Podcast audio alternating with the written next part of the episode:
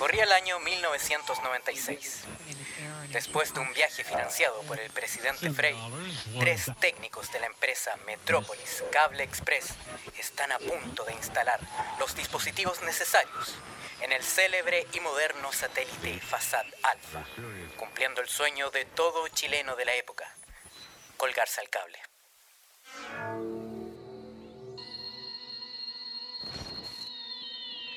Era febrero de ese año, bastante caluroso.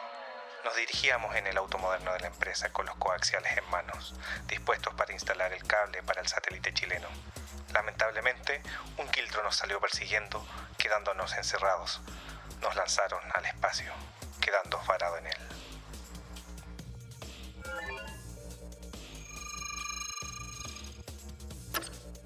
Nos tomó 25 años conectar el cable y eventualmente Internet.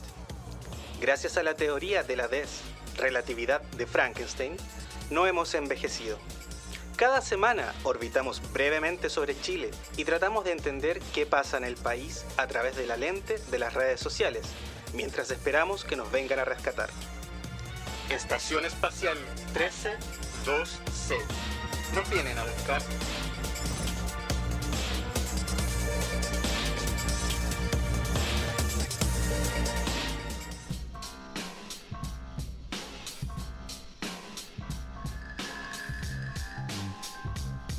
¿Deseas grabar tu podcast?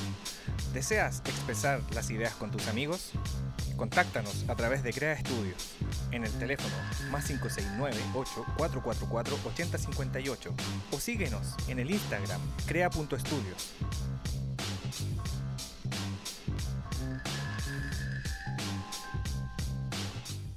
Y estamos aquí en Fashion Spark. Tu mejor. Oye, se echa, se echa de menos eso, ¿eh? Cuando, como voceaban ahí el animador, el animador de, la- de las tiendas. Segunda tienda, cacharé, el segundo piso, todo en oferta. Era como una especie de, de- de- ramificación entre Luis Miguel y, y una especie como de badulaque. Claro. Vienen perifollado ahí el hombre. Sí. 20% de descuento en todo calzado. Acérquese. Andaba con su inalámbrico paseándose por toda la tienda. Pucha, mi experiencia en el mall era que nos siguieran, que los guardias nos siguieran. Esa es mi experiencia. Tener dos, tres guardias mirando porque íbamos con, con un coche y yo niño mirando, ¿por qué no siguen los guardias? Como que esa es mi experiencia y después caché que no, porque no es normal que los guardias te sigan en todos lados. Dijeron, son, se parecen mucho a nosotros, hay que seguirlo. Es que en la puerta tenía, eh, vieron que éramos muy morenos. Entonces, de Sí. un color claro no te siguen, de un color más moreno nos seguían. Oye, Sí. eh, fuera, fuera de broma, eso es brígido, así como que estáis en una capacitación de guardia. Bueno, debemos decirle que si usted ve una familia muy parecida a la suya, sígala. Claro. Y no pare de seguirla. Ay, Ahí, ay. Eh, la, la policía, hoy hablando de la policía, los innombrables. ¿Por qué estamos hablando de los innombrables? ya, No, sí, pues, estamos hablando de, de los que no alcanzaron. de los que no alcanzaron a ser Paco. O son retirados, por. Retiro- Claro. Claro. ¿no? Sí, Y están muchos en- dueños, muchos y- dueños ahí que Y están en la. Special Forces. alucinados los cabros. Alucinado. Oye, pero fuera de broma, yo cuando trabajaba con el señor Algodón, igual ganaba menos que un guardia. Y eso que estaba en el departamento de marketing. ¿Quién es el señor Algodón? El de los libros, Ah, sí. po. Sí, el sí, de la librería. sí. Hay, una, hay un bookstore, hay un bookstore por ahí Sí. dando vuelta hace mucho tiempo. años, un- hace años, Sí, hace sí. años, años.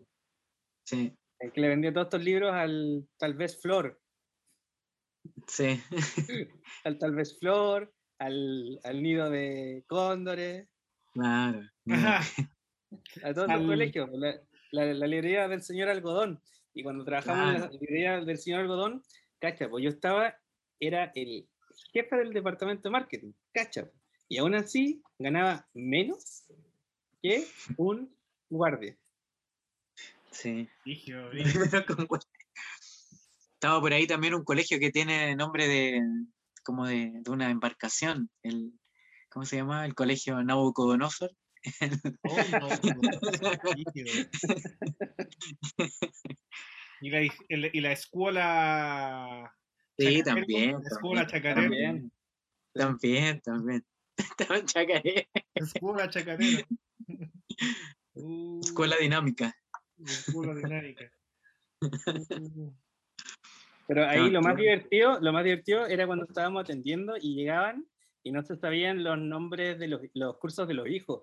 ¿Te acordás, Carlos? Que llegaba la señora con sus cuatro guaguas, con, con el coche y embarazada, con la nana, disfrazada de nana, porque tenía que estar disfrazada de nana, y le decía, ay María, ¿en qué curso? Oh, internet, creo que estoy. Estos libros. Y le decía, hola, buenas tardes. ¿De qué colegio? Decían, ay, em, no sé, ya, eh, del, del tal vez Flor. Y ya, ¿qué quiere? Quiero, qui- quiero el libro amarillo. Yo, señora, la mitad de los libros son amarillos. ¿En qué curso va tu hijo? Me decía, "Em, María, ¿en qué curso van los niños? Señora, van en cuarto básico. Ah, ya, No. quiero los de cuarto básico. Era, ¿no? Era cuarto, quinto, sexto, primero medio, segundo y cuarto. Sí, sí. sí.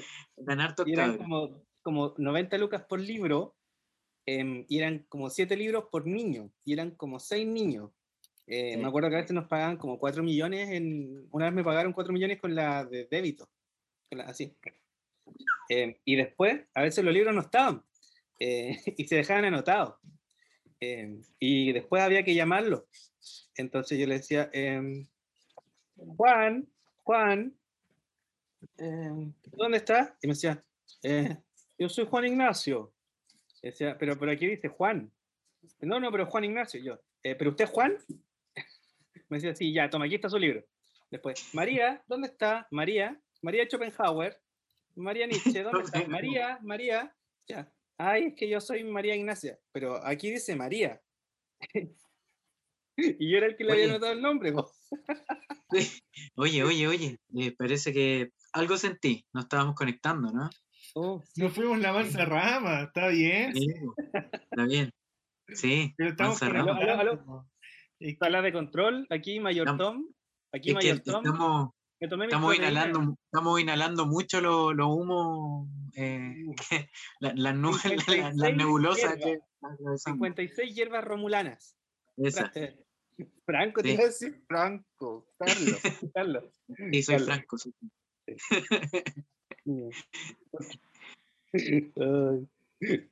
Te iba a decir Franco, Carlos. Pero Carlos, bueno, son 56 hierbas romulanas. Hola, estamos Oye. aquí. Hola, bienvenidos. Bienvenidos. Nos Eso te está diciendo la mansa rama que te fumaste. sí, una rama, una rama interespacial. Sí. Aquí ya es tarde, es tarde. Es, de- es muy de noche. Bueno, porque en el espacio siempre es de noche y porque en el espacio nadie te puede escuchar gritar. Eh, pero en la Tierra nos escuchan. En la Tierra nos escuchan. Eh, saludo a todos los que nos están escuchando. Eh, bienvenidos a Estación Espacial 132C. Soy Ignacio. Me acompaña Carlos y Andrés. ¿Cómo están? Hola, hola, muy Bien. bien. Acá en, Sí. en el piso número 2, donde está Calzados.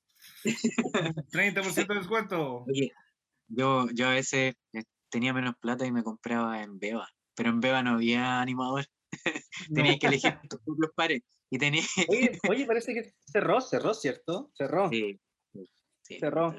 Y yo me acuerdo que cuando cerró, todos los que compran en AliExpress le echaban la culpa a, a las revueltas sociales, pero yo me acuerdo que estaba súper abierto esa tienda durante toda la revuelta social, pero los que se quejaban eran los que compraban por AliExpress. Entonces me llamaba mucho la atención que se quejaban que cerró una tienda en la cual básicamente nunca compraron. Como, como todos estos locos medios cuicos que son fanáticos de la, de la psico y, y los siguen en Instagram y, y los retuitean y en su vida han usado Chalacico. Saludo a usted, señor publicista, señor diseñador que ama las psico y jamás las usó. No, es que hay, hay cosas, hay, hay cosas que a través de los memes se han transformado en tendencia, como los presidentes de Chile. Sí, si no tiene un meme, no, no tiene importancia. No es importante. No, y es brígido sobre todo porque ahora hay, hay muchos memes que casi que se hacen automáticos. po. Y de hecho, eh, es parte de los que les quería hablar. Hoy día en el episodio vamos a hablar de arte y cultura. Como saben, a veces gracias a las 56 hermosas hierbas romulanas se nos traspapelan un poco los episodios de arte y cultura y cultura pop. Eh, esperemos que esta vez no nos pase. Pero eh, después de Chile en un minuto, el episodio siguiente, que es el de hoy día, nos toca hablar de arte y cultura. Hoy me toca a mí. Y quiero hablar de em, un poco de esto, un poco de los bots, de arte eh, digital, como hablamos el otro día de los NFT, pero más que nada del arte creado por inteligencias artificiales. Así que si usted no está escuchando, el tema de hoy va a ser arte creado por inteligencias artificiales. No sé si ustedes cachan algo de esto o, o tienen alguna noción. Yo la verdad es que me considero totalmente ignorante dentro del, del, del arte autómata, como podríamos eh, denominarlo, desde, esta, desde este flanco. Eh, así que vengo a instruirme y, a- y a- y aquí a, a meter la pata un poco cuando me equivoque. Sí, yo desde el mundo de la música, esto ya se viene dando hace harto rato, en donde a una inteligencia artificial eh, se le agrega una cierta cantidad de datos eh, vinculado a la forma estética que se quiera eh, escribir un discurso vinculado a la música y te genera un producto. Así se ha hecho con así como obras parecidas a las de Bach o incluso una canción que se parezca a la de los Beatles, como componía los Beatles, le meten los datos en inteligencia artificial y plop, te tira un producto. Y Claro, mira, y, y, mm, súper bien. De hecho, me gustaría partir por ahí, porque hace cinco años se hizo súper famoso em, que hicieron un proyecto artístico donde hicieron un nuevo Rembrandt. No sé si escucharon algo de eso cuando pasó. mm, ah, leí por ahí eso. Bueno, lo que pasa es que hicieron, em, usaron la inteligencia artificial, que es simplemente tomar un montón de datos, tomarlos, tomarlos, tomarlos, y luego tratar de aprender y sacar patrones de ellos. Entonces estuvieron analizando todas las em, las pinturas de Rembrandt, que tienen un estilo como súper eh, característico, y analizó eh, 346 obras de este pintor, ¿ya? Em, que fue específicamente em, cuando estuvo en los años, cuando tenía alrededor de sus 30 años. Entonces, eh, lo que hizo la inteligencia artificial fue escanear estas 346 obras y luego em, las analizó y encontró varios patrones. Eh, para los que no cachan mucho a Rembrandt, yo lo ubicaba, pero al principio no mucho de nombre, es este pintor que tiende a, hacer hombres eh, con barba, mirándote de costado, con cierta iluminación suave, con colores pasteles. Impresionista, Eh, corriente impresionista, eh, Rembrandt, que, que está en la época de Monet, Rembrandt, Renoir y todos esos hueones, con nombre, Claro. de, con nombre de marca auto francés. claro, Peugeot. Me encanta Peugeot, un buen artista. Claro. Eh, ¿Qué- qué- entonces, qué- Van ¿Qué pintor, que pintor te gusta eh, francés? Renault, Claro, Fiat. Oh, qué grandes obras. claro. Em, entonces, este tipo, eh, del, que nació en 1600 por ahí, tiene un estilo súper particular y la inteligencia artificial em, escaneó toda su pintura y logró crear una pintura que tenía exactamente su mismo estilo. Em, pero más allá de que se viera igual, la pintura también pudo hacer distintas capas de pintura. Es decir, pasó por la elevación y, por donde él usaba las capas de pintura primero. El, búsquenlo en internet, se llama The Next Rembrandt, como el nuevo Rembrandt. Em, y no solo es visualmente una obra de este pintor, sino que em, básicamente la forma en que fue pintada fue muy similar a como él lo hacía. Em, y esto fue ya hace cinco años. Em, desde entonces hasta ahora, eh, la creación de arte usando eh, inteligencia artificial em, ha avanzado bastante eh, y ha avanzado en distintas formas. Em, tenemos el caso de, como tú hablabas bien de la música, unos artistas usaron la inteligencia artificial para crear un rango de melodías que abarca todas las melodías posibles. y luego la dejaron con código abierto y la subieron a GitHub. GitHub es un sitio web que usa eh, Git, que es un sistema de repositorio donde tú puedes ver como en todo lo que has hecho con un archivo hacia atrás y poder tener como un versionamiento. Y subieron a GitHub como código libre todas estas melodías y todas estas tonadas. ¿Para qué? Para ah, dejarlas como código abierto.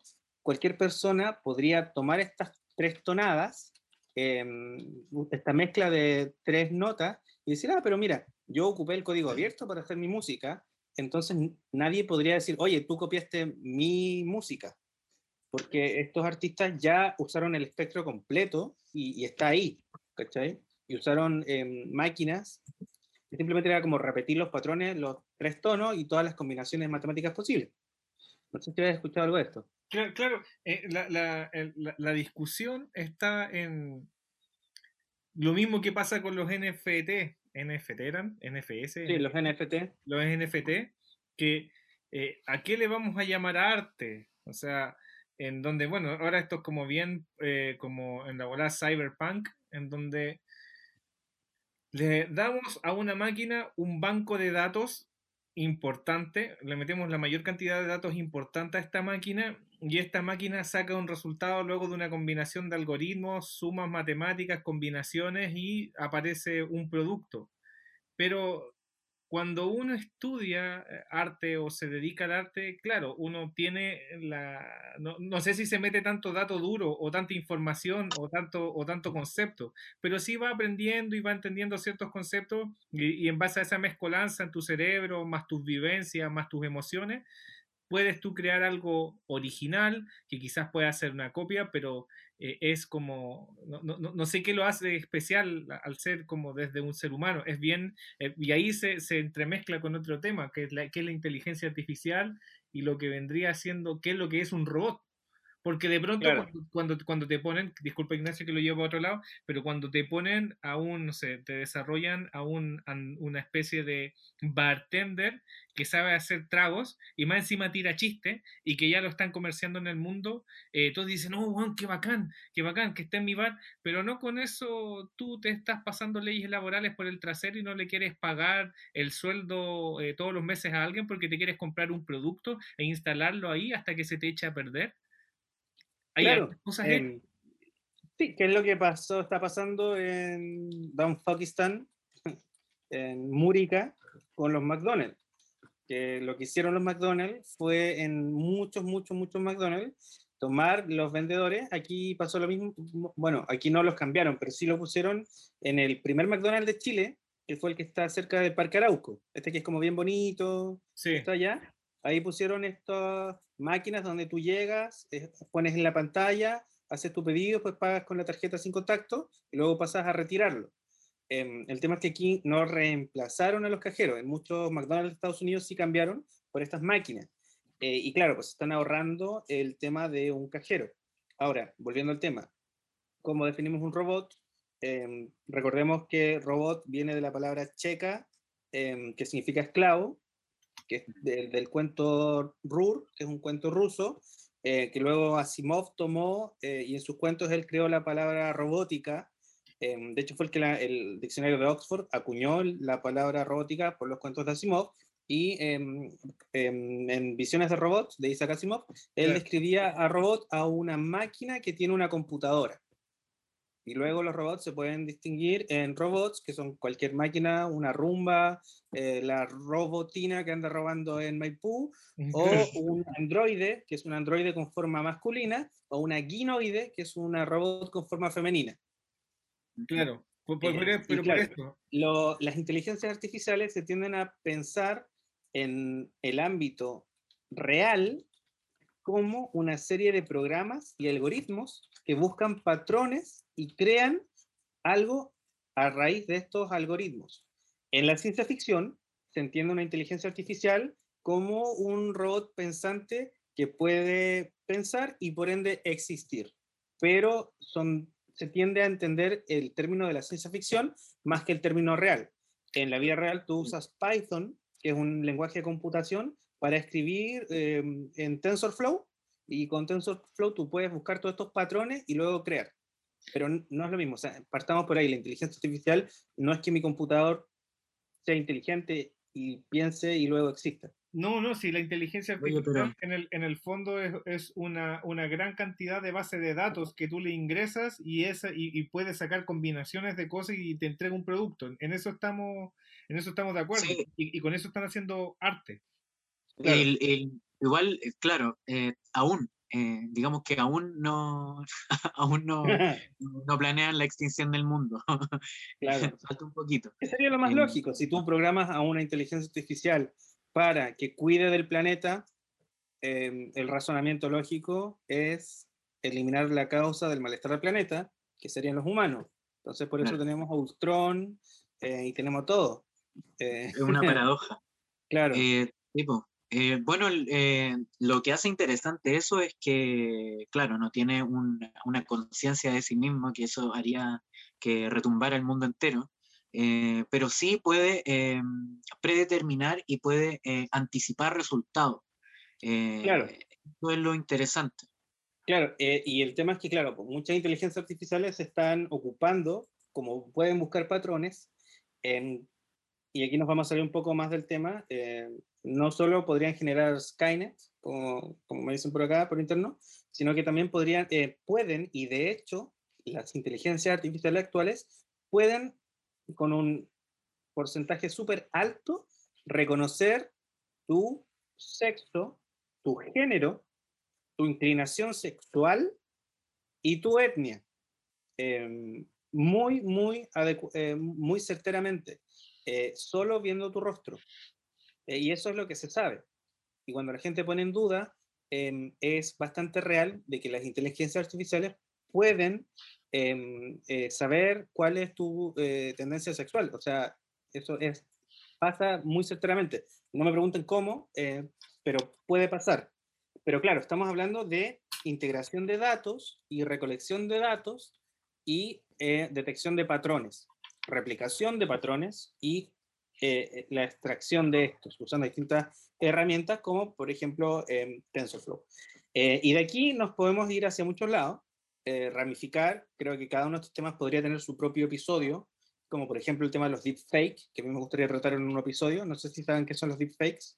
Lo que hace Piñera, el deepface, ¿no? ¿Es otra? claro, el deepfake.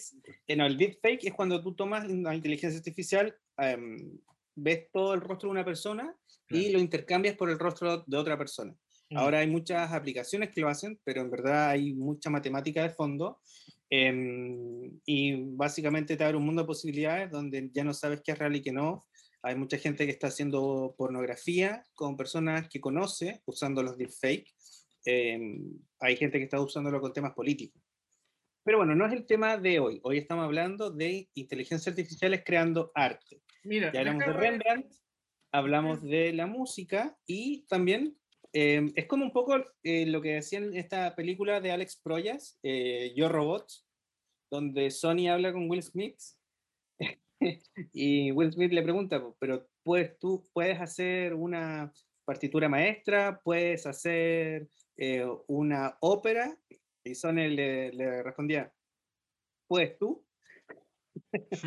claro, claro sobre eso, mira, dice acá, el próximo hit musical, lo que te hablaba hace rato, el tema de la música se llama Flow Machines. Es un sistema que se ha alimentado con más de 13.000 melodías, las cuales están conformadas por una gran cantidad, bla, bla, bla, bla, y ahí te va describiendo Flow Machines, y ya hizo su trabajo Flow Machine. Dice que la primera canción que saca, esta canción lleva por nombre Daddy's Car, y es el resultado de haberle pedido que componga algo pop basado en The Beatles. La segunda canción lleva por nombre Mr. Shadows y aquí se le pidió que armara algo al estilo de los compositores estadounidenses de donde se sacaron fragmentos de canciones y melodías de compositores como Cole Porter, Jerry King, Duke Ellington, entre, otros. Así que eh, eh, eh, esto de, las bases de datos es como súper como interesante porque vuelvo a insistir porque es como una réplica, es como, no sé, pues, porque, el, porque el ser humano no es capaz de meterse eh, esa cantidad gigantesca de melodías, pero sí el ser humano es capaz de eh, nadar sobre los distintos estilos. Yo si puedo estudiar los distintos estilos, no significa que yo me voy a saber todos los patrones de aquellos estilos, sino que tuve una experiencia vinculada a ese estilo que va a formar mi discurso, pero no porque yo me tenga todos los patrones memorizados. Eh, ahí hay diferencias sustanciales.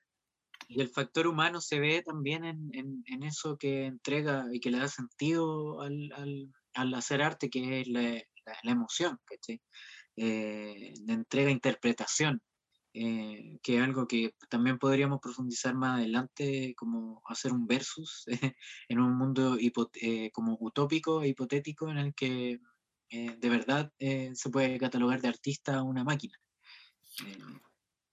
Claro, eh, y ponte tú aquí, mira, uno de los artistas que yo más conozco y que me gusta, búsquenlo si es que no están escuchando y tienen acceso a internet, si es que no tratan de memorizarlo como pueden, eh, anótenlo, usen un papel. Recordemos que la gracia del ser humano em, es que expande su memoria.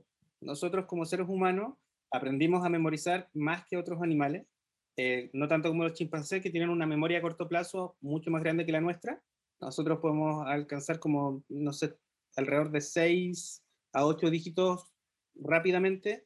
Eh, los chimpancés pueden hacerlo mucho más.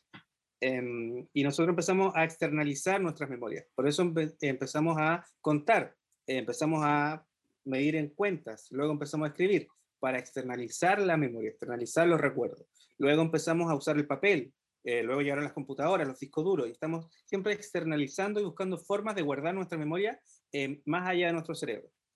Eh, así que busquen a Refik Anadol.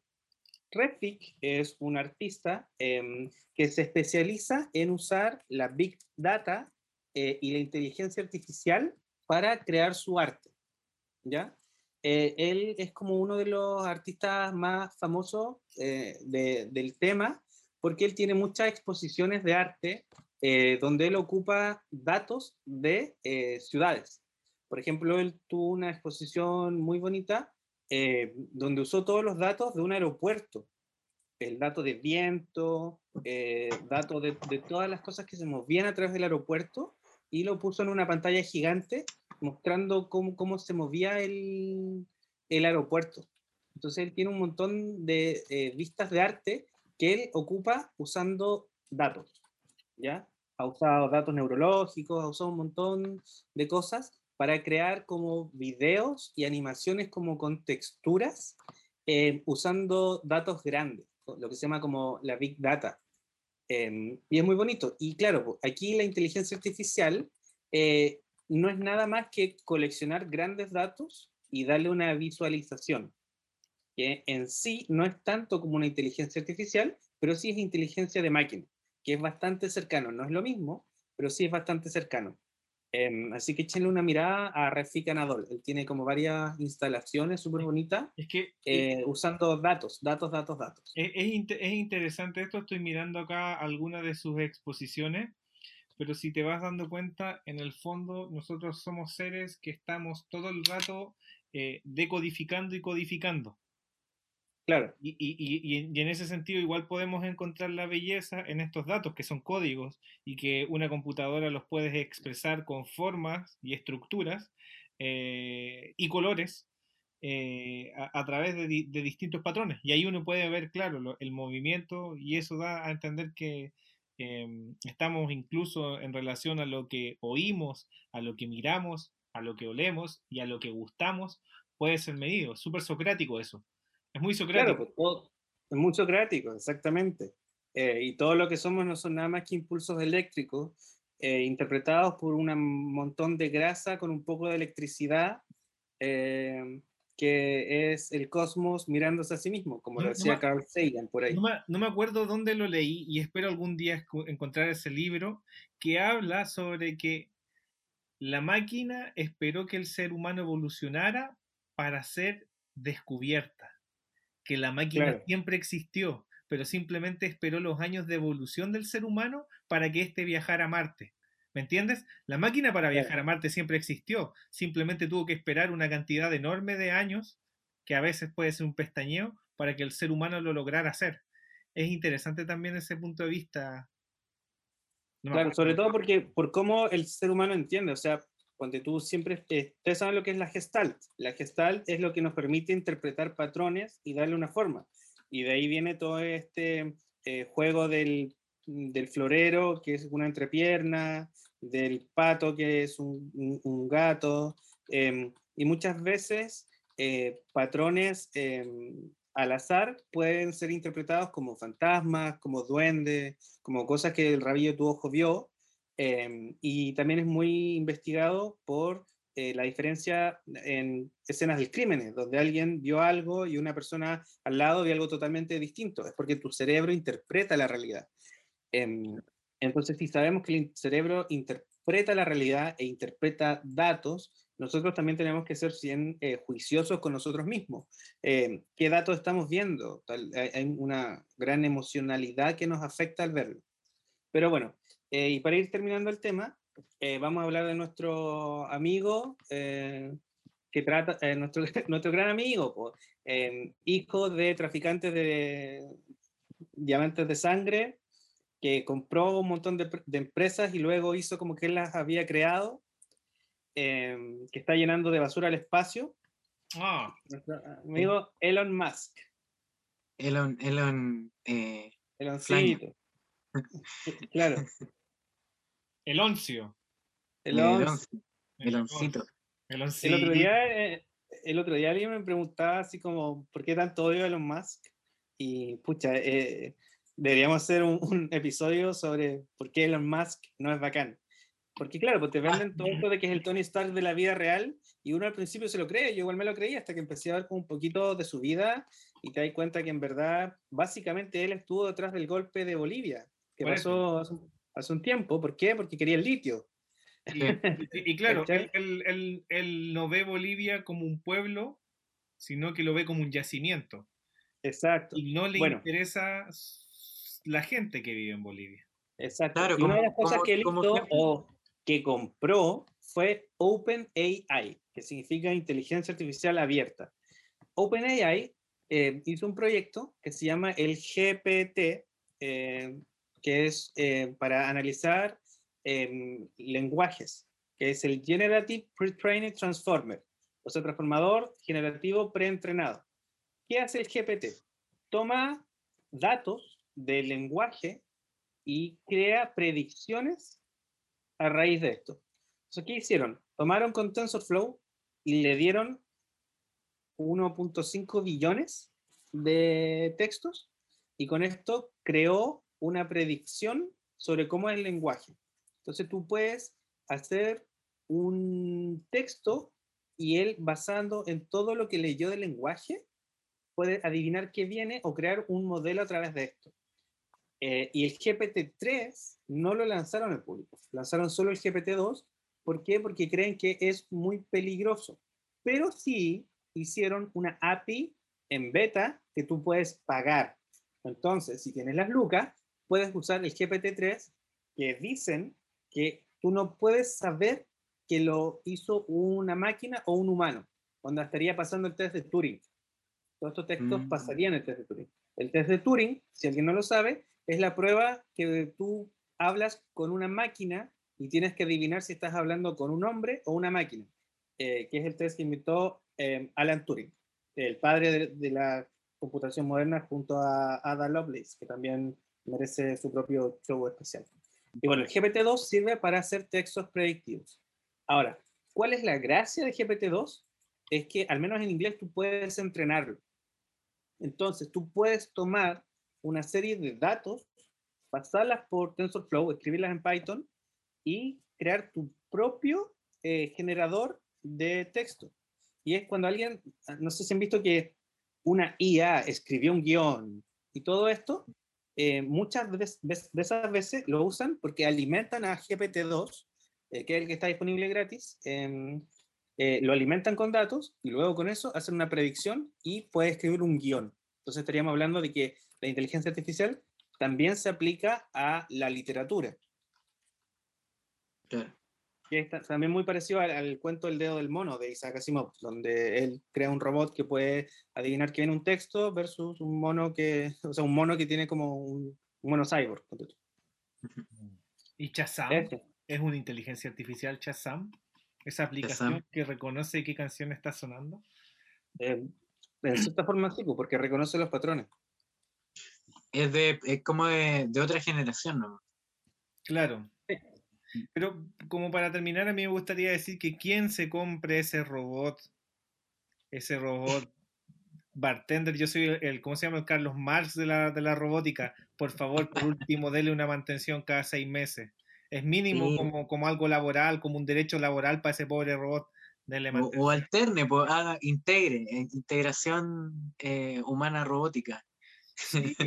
Bueno, de- oye, eh, y a, y a ti que, que tú eres tan Japan Lover, eso iba a hay un, hay, hay hotel, hay un hotel en Japón eh, que está eh, atendido por robots, donde tú puedes llegar y te atiende un Velociraptor robot, eh, y donde casi todo el hotel está automatizado para que los robots te atiendan, y ellos también ocupan eh, inteligencia artificial, como que se llama Churi, que es como una versión de Siri o Alexa, y tú le puedes hacer preguntas sobre eh, negocios locales, sobre a qué hora cierran, un montón de cosas. Hace- Eh, poco, en conmemoración a Astro Boy, no, no recuerdo hace cuántos los años, hay otra persona que toca sobre el tema de la robótica, Osamu Tezuka, Claro, Osamu Tezuka.